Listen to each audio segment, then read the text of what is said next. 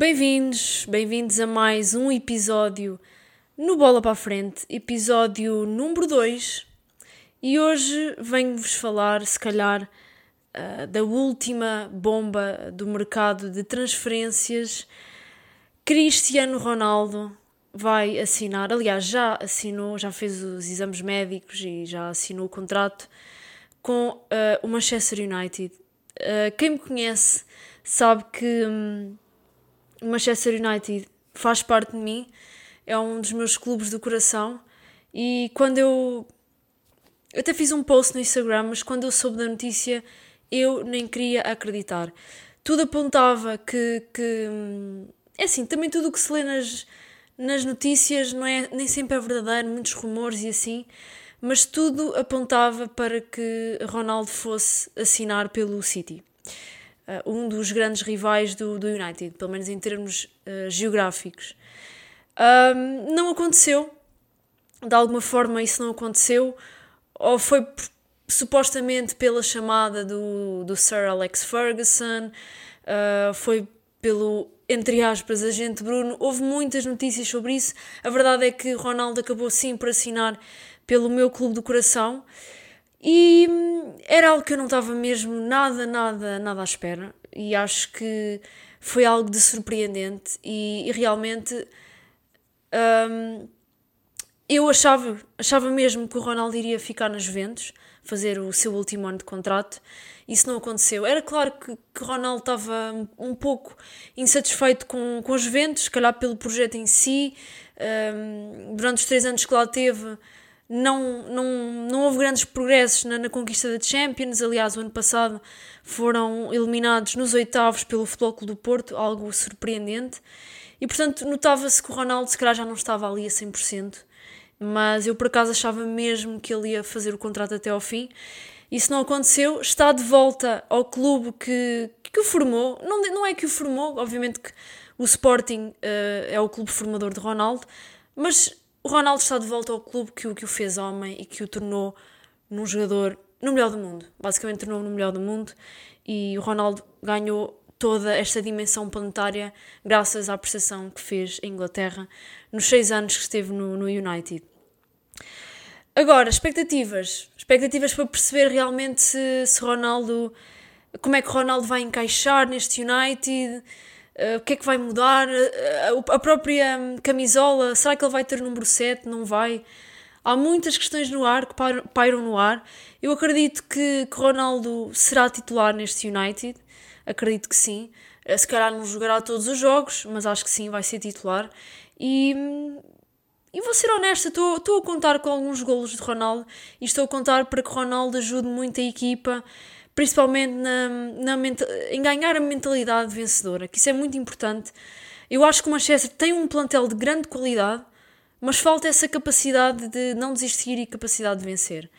E acho que também o United reforçou-se muito bem. Jadon Sancho, Varane na defesa foi mesmo crucial.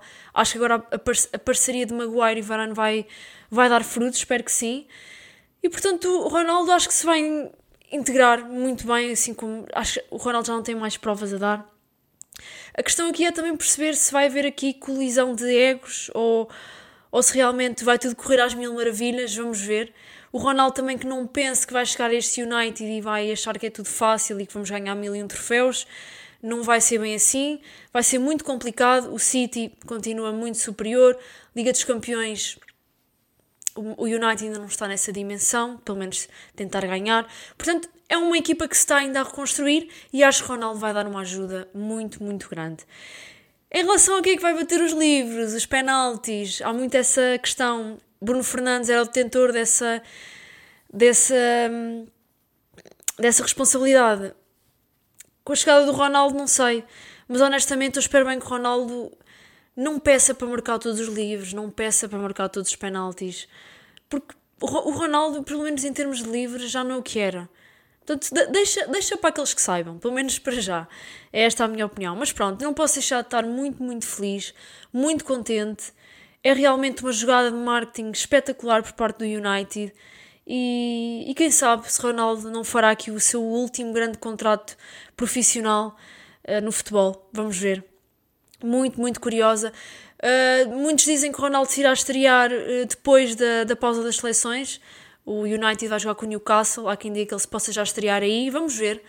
Se calhar sim. Ronaldo vai estar uh, em treinos, vai jogar pela seleção. Portanto, não está propriamente parado. Portanto, não sei. Vamos ver. Vamos ver se este Ronaldo de 36 anos ainda aguenta a pedalada de, uma, de um campeonato como a Premier League. Rápido, físico. Vamos ver.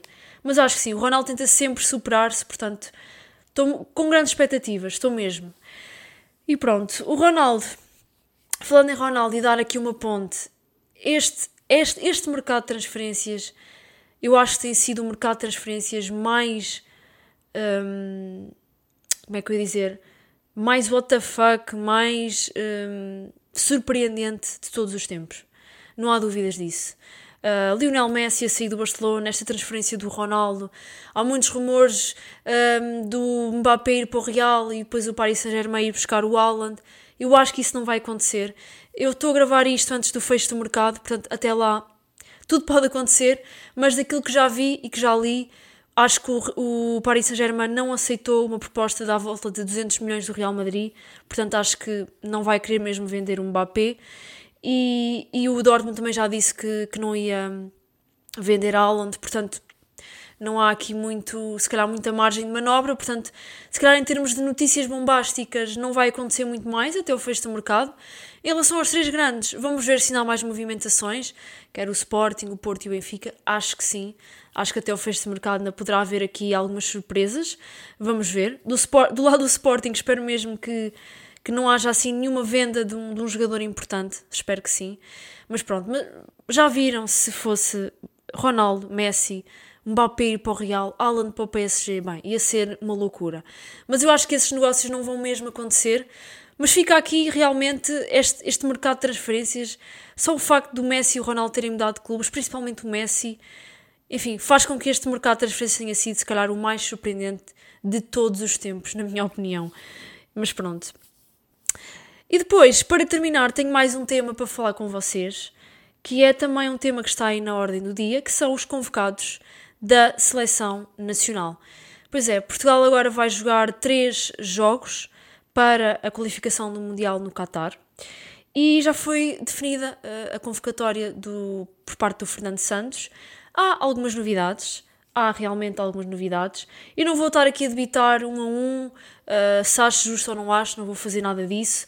Vou apenas dizer aqui que parabéns ao Sporting, que é dos três grandes a equipa que mais é representada nesta convocatória, com quatro jogadores: Gonçalo Inácio, Nuno Mendes. Eh, João Palhinha e Pedro Gonçalves. Infelizmente saiu hoje uma notícia que uh, hoje para você já vai ser ontem, ontem, ontem. O, o Gonçalo Inácio não vai uh, integrar a convocatória, teve uma lesão de última hora. A partida não terá, uh, então, a partida não, não terá mesmo a estreia na sua primeira vez na seleção, não, será, não terá a sua primeira internacionalização. É pena. Se bem que eu acho que o Gonçalo Inácio é um caso que ainda me deixa algumas dúvidas. Eu, eu sinto que ele ainda não está preparado, ainda tem muito que evoluir, ainda não é um central feito. Obviamente que sinto-me orgulhosa pela convocatória, mas acho que ainda não está preparado. Mas foi uma surpresa, para mim foi uma surpresa. Uh, em termos de guarda-redes, não há grandes novidades. Depois também temos, temos a lesão, mais uma vez, eu acho que o Ricardo Pereira é mesmo propício a lesões, também não vai integrar a convocatória, foi chamado o Nelson Semedo. Enfim, prefiro mil vezes o Ricardo Pereira, mas está, pelo visto está sempre lesionado. Um, depois, em termos de defesa, não há assim mais uh, novidades. Depois, no meio campo, há uma grande novidade, e é aqui também onde eu queria chegar: a convocatória de João Mário. Aqui realmente, isto. Uh, Nada contra, como é óbvio, eu sei que o João Mário até agora está a fazer uma boa temporada ao serviço do Benfica, mas hum, aqui a questão que fica é: o João Mário também fez não fez uma grande temporada, mas fez uma temporada aceitável no tempo que teve no Sporting e foi zero vezes chamado à seleção. Ingressou no Benfica e foi logo chamado. Portanto, há aqui, há aqui certos factos que eu não consigo entender. Não estou a dizer que é injusta esta chamada de João Mário, não estou a dizer nada disso. Só acho estranho. Simplesmente está no Benfica, foi logo chamado, coincidências ou não, não sei. Mas pronto. Um, também outro destaque para o Otávio, do Porto, que o Otávio, como toda a gente sabe, é brasileiro, mas decidiu uh, representar a seleção das quinas. Um, se eu acho justo ou não, não tenho nada contra uh, luso-brasileiros que queiram vir fazer, que queiram fazer uh, as internalizações na, na, seleção portuguesa. Há grandes uh, exemplos disso e que fico muito grata. O Pep, um deles, o Deco, que para mim foi um dos melhores médios-campistas que alguma vez jogou na nossa liga. Temos também o caso do Lietzen, também, Diego Souza, não tiveram tanta, tanta fama na seleção, mas, portanto, o Otávio é um médio razoável. Vamos ver como é que um, também tem aqui os primeiros minutos na seleção. Vamos ver. É um bom médio, é um bom médio. Portanto, também estou curiosa para, para o ver jogar na seleção. E depois, uh, a nível dos atacantes, não há grandes novidades. Acho sim que, por exemplo, Gonçalo Guedes, que foi chamado Uh, não acho muito justo porque o Gonçalo Guedes, muito ou pouco, tem jogado ao serviço do Valência. Não é um jogador que esteja propriamente em forma. Por exemplo, o Ricardo Horta do Braga, se calhar, já merecia uma, uma chamada, mas não, não está aqui. O Fernando Santos lá saberá. Portanto, aqui, se calhar, o Gonçalo Guedes dos atacantes é aquele em que eu deixo um bocadinho mais de dúvidas. Mas pronto. O Fernando Santos tem aquela coisa de teimosia. Vamos ver onde é que o leva. Mas pronto, Portugal vai ter aqui três jogos e vamos ver como é que corre. Estamos aqui a lutar para nos qualificarmos para o Mundial no Qatar e só interessa a vitória e vamos ver como é que, como é que corre estes jogos e depois para voltarmos novamente às, às competições internas. E pronto, era basicamente isto que eu queria falar. O próximo um, episódio já vai ser depois uh, do mercado de transferências, portanto já posso fazer também aqui uma análise e tentar dizer quem é que uh, se reforçou melhor dos três grandes, qual é que foi a transferência mais bombástica, enfim. Posso abordar aqui outros temas, mas para já um, este episódio uh, está a ser gravado ainda antes do fecho do mercado, portanto ainda não dá para tirar grandes conclusões, apenas que realmente a grande bomba nos últimos dias tem mesmo sido esta de Ronaldo ter voltado ao United e estou mesmo muito, muito uh, ansiosa para o ver um, em Old Trafford. E pronto, pessoal, para acabar este podcast, e aliás, como é hábito, uh, eu respondo a algumas perguntas que eu, eu, faço um post no Instagram e escolho perguntas e respondo. Selecionei duas desta vez. A primeira pergunta é: United vence a Champions League? Esta pergunta, se calhar, tem muito a ver agora com a chegada do Ronaldo. Não, acho que o, não, eu não acho, tenho quase certeza. O United ainda não é uma equipa que poderá aspirar por tentar vencer a, Liga dos Campeões. Há equipas que estão um patamar muito superior ao United, como por exemplo o Liverpool, uh, o Manchester City, o PSG, o Bayern de Munique estas equipas pelo menos estão um patamar acima do United. Se o United tem um plantel tão bom como essas equipas, se calhar tem, se calhar agora já tem, mas uh, falta ainda, uh, lá está, uh, limar algumas arestas. O treinador a mim não me convence, falta a tal mentalidade vencedora. Acredito sim que ao gru o grupo que calhou ao Manchester, que foi um grupo até bastante acessível, acredito que o Manchester consiga chegar a uns, a uns quartos de final, até, quem sabe até umas meias. Diria que se calhar quartos de final já era muito bom. Agora ganhar a Champions, não, não é de todo. Um, o United não é toda uma das equipas favoritas para isso. Depois, a segunda pergunta é: o que achas do arranque de temporada do Benfica? Ora bem, o Benfica realmente até agora e consoante o número de pontos da tabela classificativa é a equipa que fez mais pontos, é a equipa que está em primeiro lugar, portanto é a equipa teoricamente que está a fazer uh, um melhor arranque de temporada. Um, eu já, tinha, já disse isto no episódio anterior. Eu acho que o Jorge Jesus já está a tentar aqui construir uma estrutura, uma base sólida, uh, pelo menos em termos defensivos e de meio campo, que o Benfica não tinha o ano passado e nota-se melhorias. Portanto, isso vê-se. O Benfica ainda não perdeu para o campeonato, teve um susto uh, no, com o jogo com o dela, mas conseguiu dar a volta. Portanto, eu acho que o Benfica vai ser uma equipa muito difícil de bater este ano, muito, mesmo, muito difícil mesmo. E, e, vamos ver se se mantém assim até ao final da, da temporada. Eu acho que o Benfica é um dos grandes favoritos a vencer. Também disse no episódio passado que quem vence o ano passado para mim é o favorito e é o Sporting, mas acho que o Benfica parte mesmo, mesmo atrás e acho que realmente se o Benfica manter esta consistência, não tiver grandes lesões, pode realmente aspirar a ganhar o, título nacional este ano. Infelizmente que eu não sou do Benfica, mas, mas pronto. E pronto, acho que está respondido e acho que está feito este episódio do, do podcast. Eu espero que vocês tenham uh, gostado. Uh, vejam este episódio. Está disponível no YouTube para o Team Vídeo. Team Áudio está disponível no Spotify. E é isso. Partilhem com os vossos amigos.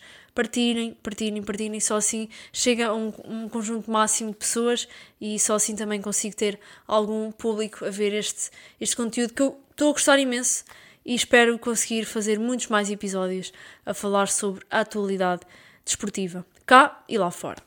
E é isso, pessoal. Vemos no próximo episódio da Bola para a Frente.